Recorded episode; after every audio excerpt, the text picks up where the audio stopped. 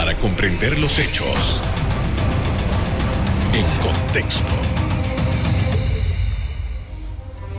Muy buenas noches, sean todos bienvenidos y ahora para comprender las noticias las ponemos en contexto.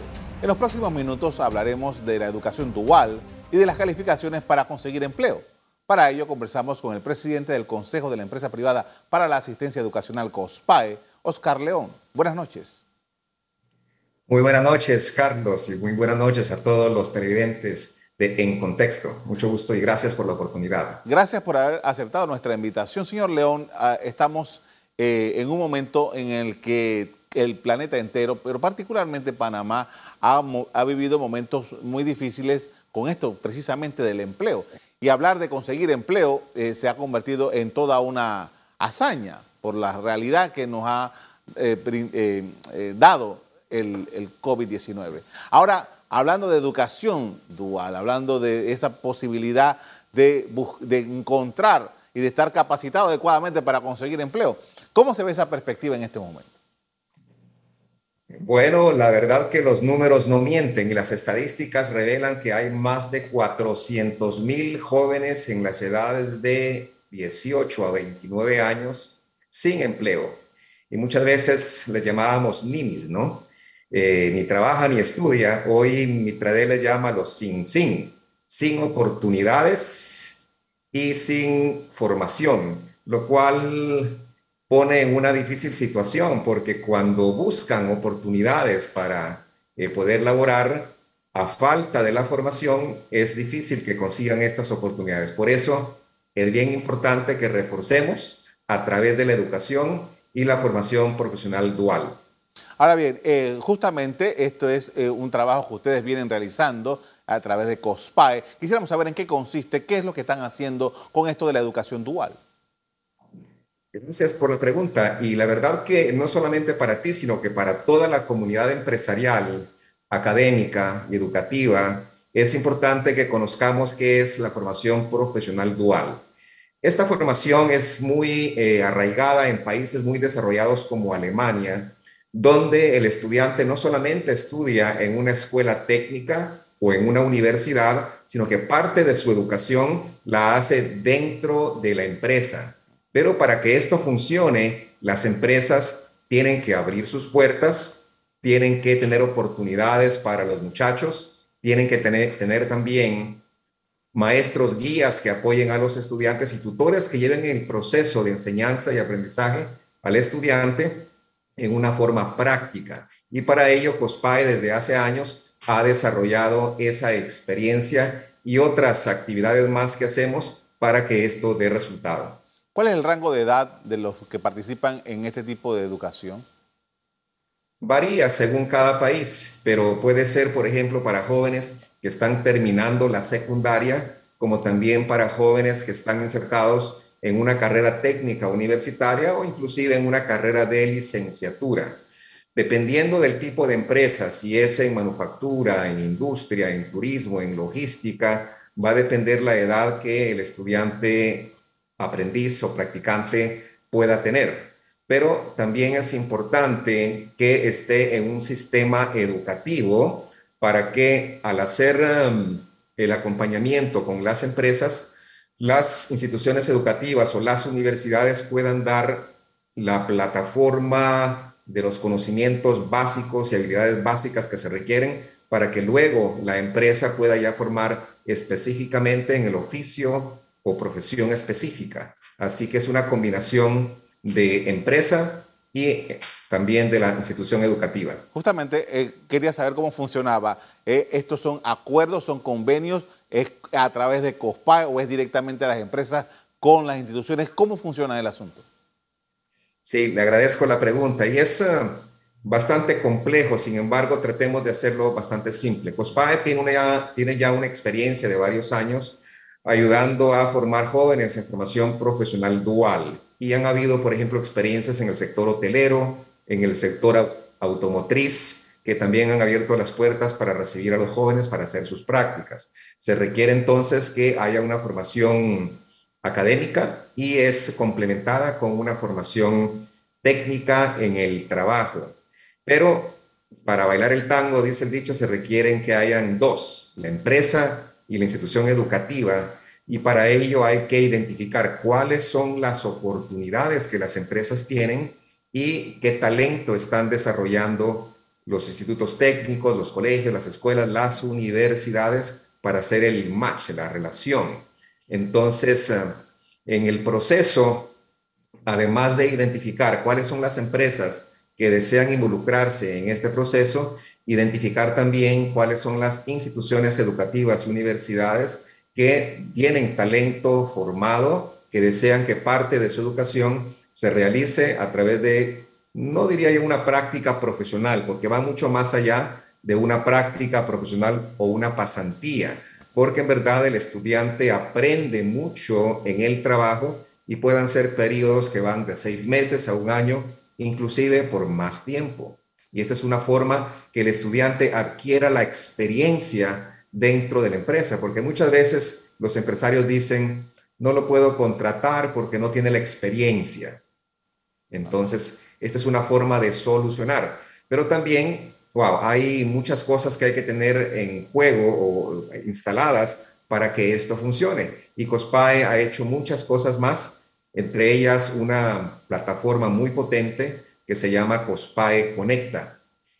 Ahora, esto estamos hablando de todo nivel o es solamente eh, del, nivel vocacional, técnico o también tenemos estudiantes que están eh, eh, en, su licenciatura? Muy buena pregunta y, es um, aplicable a ambos estudios. Puedan ser no solamente técnicos o vocacionales, pero puedan ser también carreras profesionales. Por ejemplo, una experiencia reciente en Ecuador, hay eh, universidades y bancos eh, que están aliados a estas universidades para formar profesionales en el tema de finanzas, para que a través de esta experiencia dual, hacer el trabajo en un banco y así cuando la persona ya se gradúa de este programa profesional, puede ya ser contratado por la empresa, porque esa es la idea, ¿no? Una vez que está formado este talento, que las empresas que abrieron sus puertas para estos jóvenes que también tengan la oportunidad de tener la primera opción de contratarles. O sea que los jóvenes, para aplicar a un proyecto de, este, de esta naturaleza, se da eso es a través de la institución en la que estudian. Así es, es preferible que sea a través de una institución académica, como puede ser una universidad o un colegio, una escuela o instituto técnico profesional. Ahora bien, quisiera saber también, eh, ah, para terminar este primer bloque, eh, ¿cuántos, ¿cuántas empresas están participando en esto aquí en Panamá?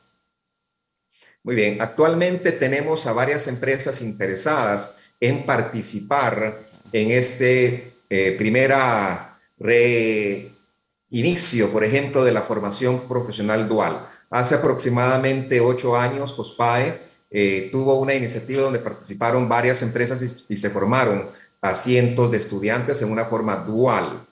Tenemos ya un bloque de 20 empresas interesadas, pero sabemos que para 400 mil jóvenes desempleados que hay, 20 eh, empresas es muy poco. Por eso agradecemos a tu programa en contexto para alertarnos a las empresas que es importante que todos a través de nuestra responsabilidad social empresarial abramos nuestras puertas, conozcamos, conozcamos qué es la formación profesional dual, recibamos el entrenamiento y la guía para hacerlo y nos beneficiemos, ¿no? Porque el beneficio, tal como lo ha comprobado países como Alemania, como Suiza, por ejemplo, es bastante grande. Es más, también en Estados Unidos, empresas como 3M acá en Panamá, eh, también aplican lo que es eh, el equivalente a lo que es formación profesional dual, pero en el sistema de una empresa americana.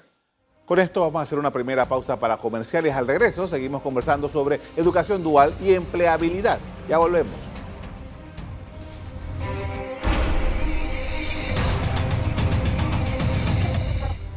Estamos de vuelta con el presidente de COSPAE, Oscar León, con quien hablamos de formación para el trabajo. Y para acometer todas estas acciones de lo que usted nos estaba comentando en el bloque anterior, hay otras iniciativas, hay una propuesta, hay una manera de que todo esto se conecte. Explíquenos de qué se trata. Gracias, Carlos, por la pregunta. Y la verdad que esto debe ser contribución no solamente de COSPAE ni la empresa privada, sino que todos los actores que tenemos la preocupación por dar oportunidades a los jóvenes, tenemos que poner nuestro granito de arena. En el caso de COSPAE, ha contratado una plataforma muy poderosa que se llama COSPAE Conecta, la cual es una plataforma de calidad mundial y que está en muchísimos países y está en las mejores universidades como Harvard, Stanford, el TEC de Monterrey la utiliza y países completos como Egipto, por ejemplo, utilizan esta plataforma. La plataforma facilita para que las empresas suban cuáles son sus oportunidades de pasantías, prácticas profesionales, formación profesional dual, programas de aprendiz, programas de educación técnica o programas de primer empleo. Y las universidades, colegios y escuelas e institutos técnicos le dan la oportunidad a sus estudiantes que se están graduando para que elaboren una hoja de vida, la cual el sistema les ayuda a crear esa hoja de vida o la pueden subir en formato de PDF para tratar de encontrar el talento que las empresas necesitan. Pero además, las empresas se benefician porque pueden participar en ferias de empleo, en simuladores de entrevista y también les damos las, las oportunidades a los estudiantes para que refuercen sus habilidades blandas o de habilidades para el siglo XXI, como puedan ser comunicación, trabajo en equipo, liderazgo, pensamiento creativo o pensamiento crítico. Así que no solamente van con las herramientas académicas, sino con las habilidades blandas para que puedan desempeñarse bien en estas oportunidades laborales. Eh, en Panamá desde hace ya varios años se ha venido hablando sobre la necesidad de que el, recurso humano se prepare para los empleos que están disponibles en el mercado. Y ha habido algunas diferencias, algunas, algunas eh, lagos entre una cosa y otra por, mucho tiempo y ha, habido esta falta de coordinación. Eh, ¿En qué momento nos encontramos en, eh, ahora para esto de que las personas estén capacitadas, la empleabilidad, como se le conoce? Sí. Es una muy buena observación que haces y te felicito por ella, porque no podemos seguir formando a personas que no van a poder ser absorbidas en el mercado laboral. Sabemos también que tampoco hay suficiente trabajo para todos los jóvenes que se gradúan o los jóvenes que están desempleados, por lo cual además de eh, motivar a que los estudiantes emprendan o desarrollen sus habilidades para vender sus servicios en forma profesional, tenemos que crear las carreras que se requieren en el mercado laboral basado en cómo va evolucionando el mercado.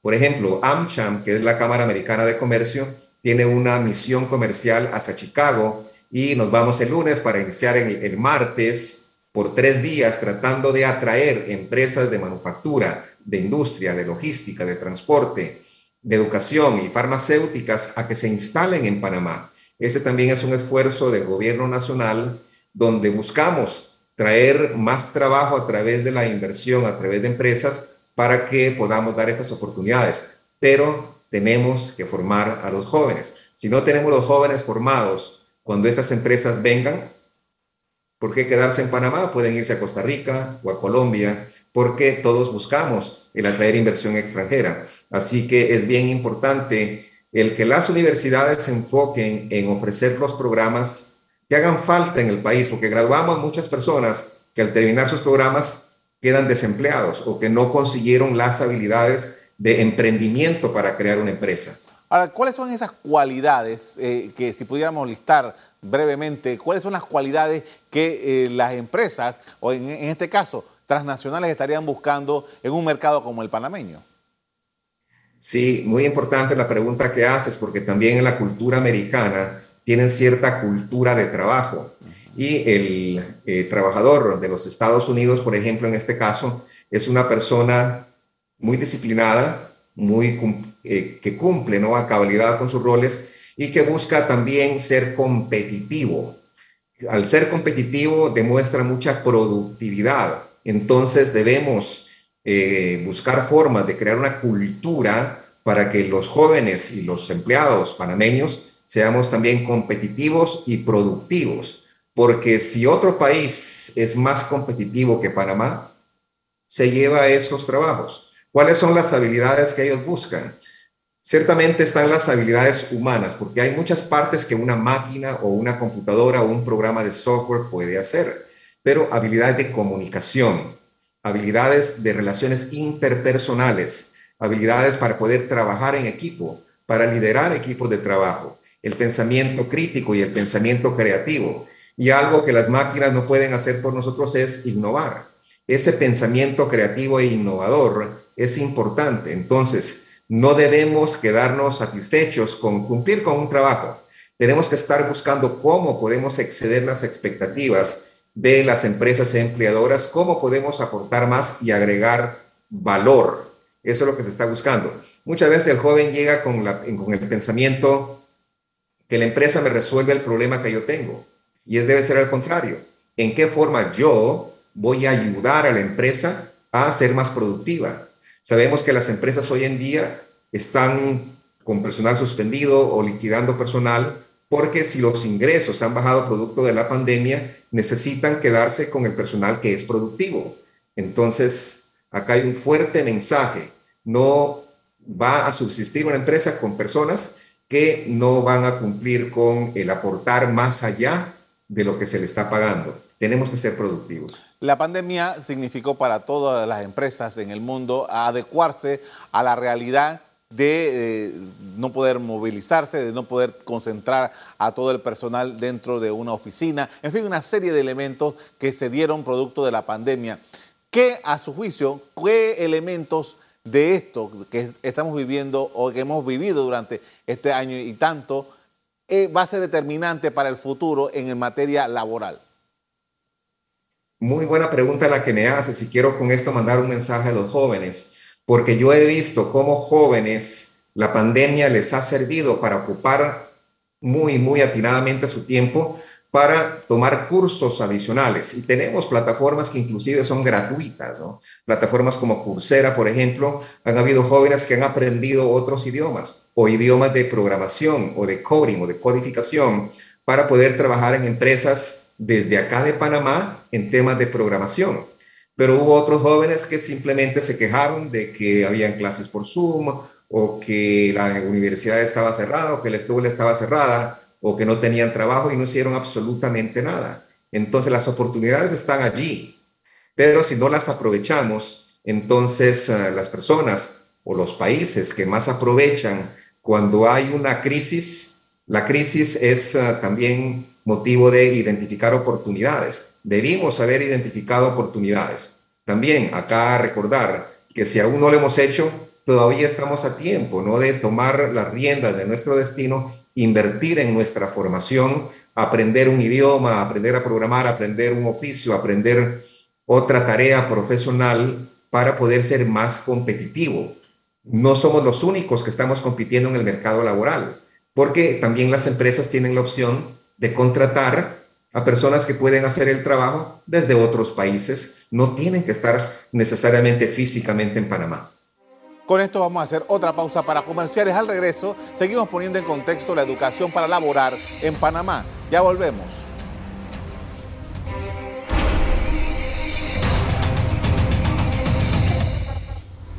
En la parte final estamos con el presidente de COSPAE, Oscar León, quien pone en contexto los retos de Panamá para la capacitación para el mercado laboral. Y justamente quería preguntarle sobre eso. Eh, desde la perspectiva de COSPAE, ¿cuánto hemos avanzado o no hemos avanzado mucho con esto de preparar al personal que se necesita en el mercado panameño? Hemos visto iniciativas, por ejemplo, que en la administración anterior se creó un instituto especial para formación y tal pero realmente eh, estamos logrando o estamos a pasos muy cortos. ¿Cuál es su, eh, eh, su perspectiva sobre el tema? Siempre hay que ser positivo con respecto al futuro que tiene Panamá, que es un país bendecido por Dios.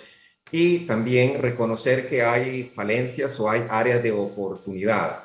Ciertamente vemos que es importante que las empresas, las universidades, los institutos técnicos profesionales invirtamos en desarrollar los programas que Panamá va a necesitar para ese talento humano para el futuro que se va a necesitar. Pero hay que reconocer, estamos atrasados. Y en tanto en educación escolar como educación para el trabajo, educación o formación, Panamá no ha hecho las inversiones que tiene que hacer. Se han hecho grandes inversiones, por ejemplo, en un instituto técnico eh, eh, profesional, la cual eh, busquemos y procuremos que el instituto esté muy lleno de estudiantes porque es una obra gigantesca. Sin embargo, me gustaría también ver ese tipo de iniciativas en todo el país, en cada provincia, donde hayan oportunidades para que los jóvenes puedan ser formados en diferentes áreas. También algunos benefactores de COSPAE ayudan, por ejemplo, con becas y otorgan becas a becarios de, de COSPAE que estudian en diferentes universidades, en diferentes provincias de Panamá y con ese talento a través de esas becas aportan a la economía y a las empresas que están en todas las regiones del país. Así que invitamos también a las empresas a que se sumen en estas iniciativas y al gobierno también que incremente el presupuesto no solamente para educación académica, sino que incremente el presupuesto también para capacitación.